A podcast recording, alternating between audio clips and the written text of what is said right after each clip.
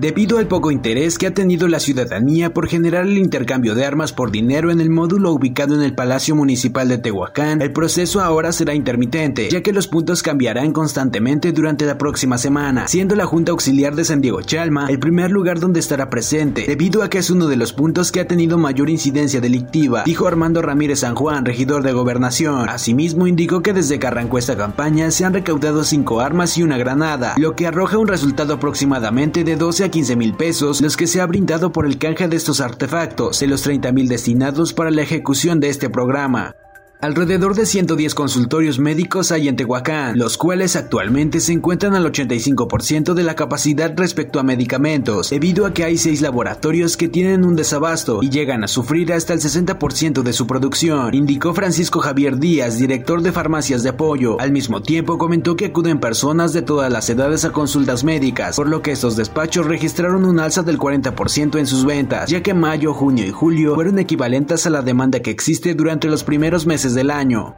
Familiares de Maribel acusan que el personal del Hospital de la Mujer se niega a otorgar información de la mujer que ingresó desde la noche de ayer al nosocomio, derivado que presentaba complicaciones en su embarazo de cinco meses. Posteriormente informaron que el bebé murió desde las 4 de la mañana de este día, ya que creció fuera de la placenta, sin embargo tampoco les quieren dar datos de él.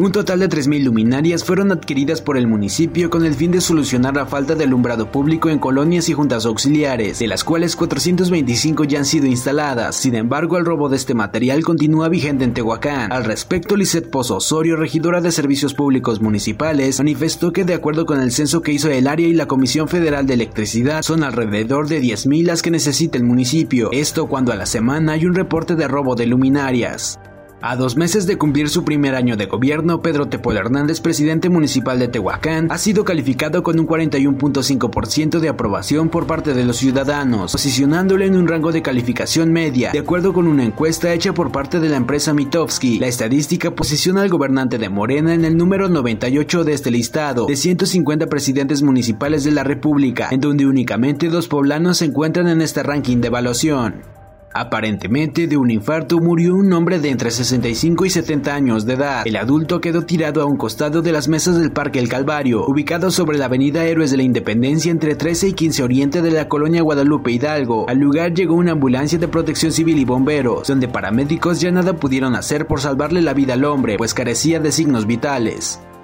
Esto ha sido el resumen informativo de Primera Línea, Periodismo ante todo.